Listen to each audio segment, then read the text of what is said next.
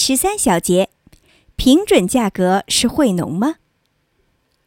所谓公共政策史，其实就是社会人为自己的特殊利益，千方百计去欺骗众人的历史。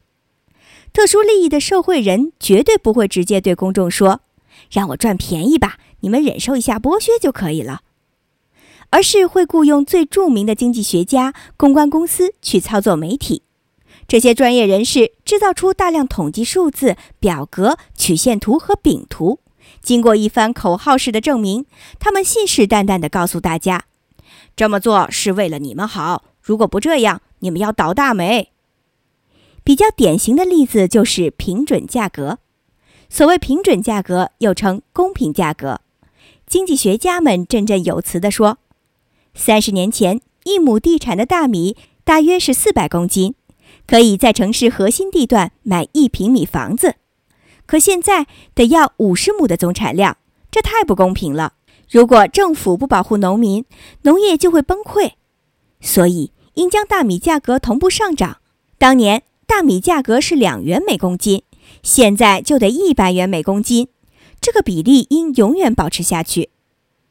于是。政府果然为农产品设定了平准价格，但是，一九一二年雪佛兰六缸大轿车的售价是两千一百五十美元，一九四二年仅为九百零七美元。如果参照农产品平准价格，售价应为三千两百七十美元。凭什么只有农产品应享受平准价格，而工业品就不应享受呢？农产品降价很重要的一个原因是劳动生产率提高。一九零九年到一九一三年，美国平均每英亩年收一百八十八磅棉花，而一九五五年到一九五八年是四百二十八磅。那么，凭什么照一九零九年来制定平准价格呢？有的行业享受平准价格，有的不享受，说明它只对少数人有利。政府制定平准价格的弊端是，在荒年，粮价上涨超过平准价格，可哪个农民会把多赚的钱退回来呢？于是，平准价格成了只赚不赔的抢劫。有的人说，有了平准价格，农民手中的钱多了，就可以多买工业品，这样城市人也会受益。其实，这仍然是破窗谬论的变种。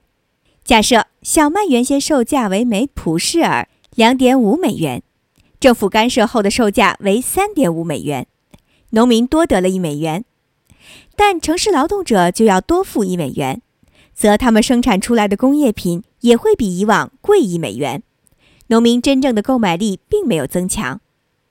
政府乱伸手还会留下这样的祸患：政府让农民多了一美元，城市人少了一美元，这样城市购买农产品的能力下降。原有的农产品卖不动，农民们只好将多余的农产品毁掉，造成财富灭失。有人说，平准价格确实不能惠农，但农民买工业品许多是进口的，含了关税，等于白受剥削。政府应该用平准价格补偿农民的损失。确实，关税伤害了国民，包括农民。但如果说因此就要用平准价格去保护农民，那么城市人招谁惹谁了呢？他们一边既承担了关税的伤害，一边要再添加上平准价格的伤害，等于要挨两次宰，这公平吗？